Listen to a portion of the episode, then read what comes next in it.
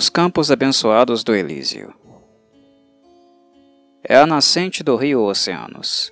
É um lugar de bondade absoluta. É uma terra tão agradável que você nunca quer sair. Elísio é o plano mais fortemente alinhado ao bem da Grande Roda.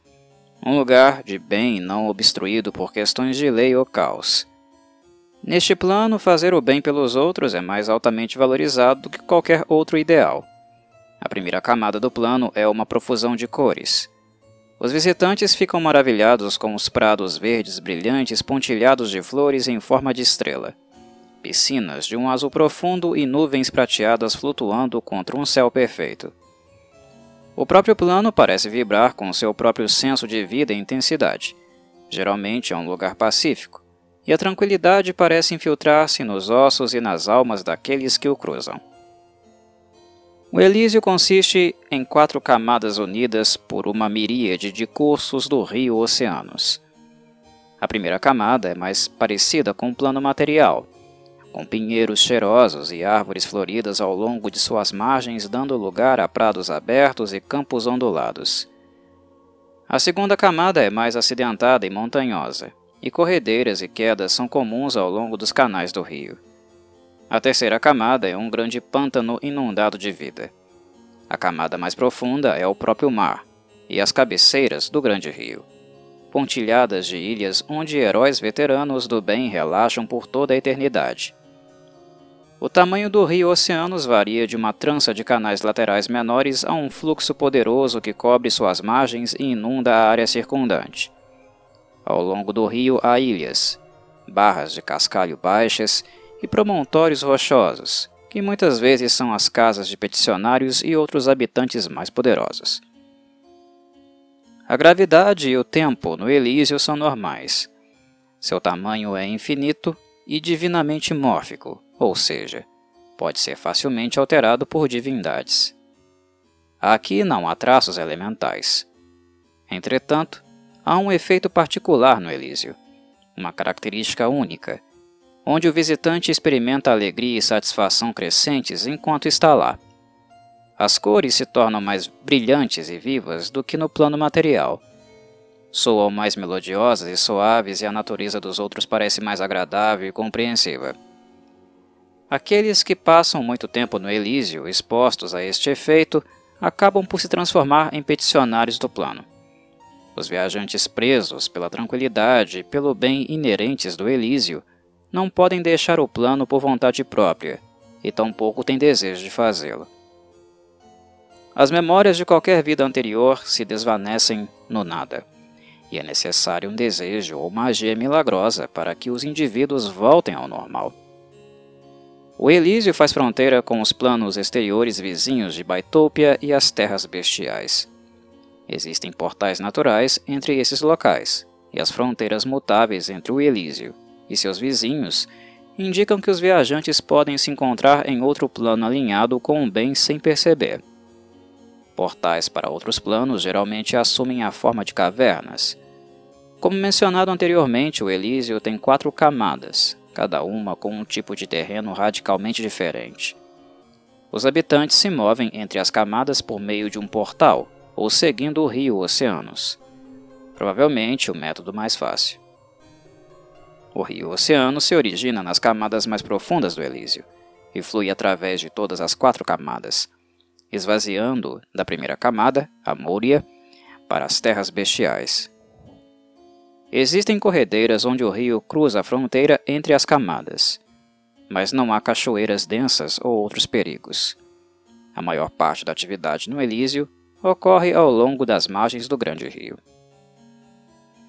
Todos os tipos de forasteiros de boa tendência podem ser encontrados no Elísio, incluindo aqueles de disposição legal ou caótica, e até mesmo nativos dos planos elementais, como jeans. Embora todos os tipos de celestiais possam ser encontrados aqui, o tipo dominante é o guardinal, que inclui o guardinal avoral alado e o poderoso guardinal leonal. O plano também está aquecido com criaturas celestiais e meios celestiais. As criaturas celestiais têm pele dourada e olhos prateados, e parecem brilhar com poder e nobreza. Ao contrário das criaturas das terras bestiais vizinhas, As criaturas celestiais têm os mesmos valores de inteligência que suas contrapartes no plano material, embora pareçam mais empáticas e compreensivas. O Elísio também é o lar de divindades devotadas à causa do bem. A mais poderosa dessas divindades é Peloa, a divindade do Sol, que governa de uma fortaleza banhada a ouro na quarta camada do Elísio. Os peticionários do Elísio ou veneram uma divindade particular daquele plano ou são meramente almas que gravitaram naturalmente para o plano da paz e bondade supremas. Os peticionários aparecem como em vida. A bondade pouco se importa com a aparência externa. Mas a maioria tem um comportamento mais nobre e calmo como peticionários. Somente quando ações más sujam o plano, os peticionários do Elísio pegam em armas, e então se tornam mais perigosos do que a maioria dos peticionários de outros planos. Ao contrário dos peticionários de outros planos, aqueles que chamam Elísio de lar retém algum conhecimento de seu passado, que geralmente se manifesta como nostalgia melancólica. Os viajantes planares são comuns nas margens do rio ou oceanos, e os mercadores distribuem seus produtos para cima e para baixo do rio entre cidades habitadas por peticionários e meios celestiais. Criaturas más e moralmente neutras tendem a se perder nas margens do rio, incapazes de lidar com a bondade que infunde a paisagem. Isso torna esses intrusos os alvos principais dos batedores avorais. Se os batedores enfrentarem inimigos malignos determinados, eles chamarão os leonais mais augustos para se juntarem à batalha. Criaturas malignas são mortas no Elísio. Visitantes moralmente neutros são frequentemente questionados de perto pelos avorais, que determinam suas intenções e então os ajudam ou os expulsam. A ajuda ou a expulsão são acompanhadas por uma palestra gentil, mas longa. O grande rio Oceanos e seus canais laterais dominam grande parte do plano, então o tráfego de barcos é comum. A corrente do Oceanos é normalmente de 5 km por hora e flui das camadas mais profundas, começando por Taleja, através de Belierin e Erônia, até a Moria. Animais celestiais transportam jangadas e quilhas no rio acima, e todos os tipos de embarcações fantásticas e mundanas se perdem em águas mais profundas. Em alguns lugares, o Oceanos se alarga para um grande calmo lago ou pântano, sem nenhuma corrente apreciável, enquanto em outros o rio se divide e tomba através de corredeiras escarpadas, particularmente na segunda camada montanhosa. A camada superior do Elísio é a Moria, ela é mais parecida com o plano material do que os outros níveis. Rio acima, no oceanos, o terreno torna-se mais acidentado e montanhoso até que o viajante chega às cascatas de Herônia, a segunda camada. Aqui, vales íngremes flanqueiam um rio, que surge através de passagens estreitas. Eventualmente, as montanhas diminuem e o rio se espalha em um grande pântano cheio de insetos e répteis. Esta é Belierin. Finalmente, o fundo do pântano se aprofunda e o viajante passa para a quarta camada do plano, Talásia, as cabeceiras do oceanos entre as ilhas dos abençoados. Enquanto o oceanos flui entre as camadas do plano, a jornada por ele, entretanto, não é direta. O grande rio se divide em uma miríade de fluxos menores, se recombina e se divide novamente, Ocasionalmente, uma ramificação do rio se curva e entra novamente na camada que acabou de deixar. A visão no Elísio é igual à do plano material, em cada período particular do dia. Elísio compartilha um ciclo diurno e noturno com o plano material, e tem um clima semelhante, embora mais ameno. Os dias são quentes e calmos, as noites frescas e confortáveis. As noites também sempre estão vivas com pequenas luzes. Não apenas existe um rio de estrelas no alto que imita o rio Oceanos, mas os vagalumes dançam entre as árvores e os campos, e águas vivas luminosas nadam sob a superfície do grande rio. A Moria A Moria é a camada superior do Elísio.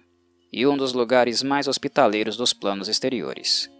Isso se ignorarmos a tendência do plano de converter visitantes de longa data em peticionários de tempo integral. Pequenas cidades pontilham as margens do rio Oceanos, e ilhas de colinas ondulantes surgem do próprio rio. As viagens de barco são comuns e a maior parte da população de Elísio vive nesta camada. A Moria é um lugar relativamente tranquilo, mas também um lugar onde aqueles que vivem têm amplas oportunidades de ajudar os outros e demonstrar bondade. Ainda há infortúnio no Elísio, mas parece existir apenas para mostrar o poder coletivo da bondade. Calamidades aqui, como um incêndio em uma vila, ou um barco emborcado, testam e identificam aqueles que são de outros planos.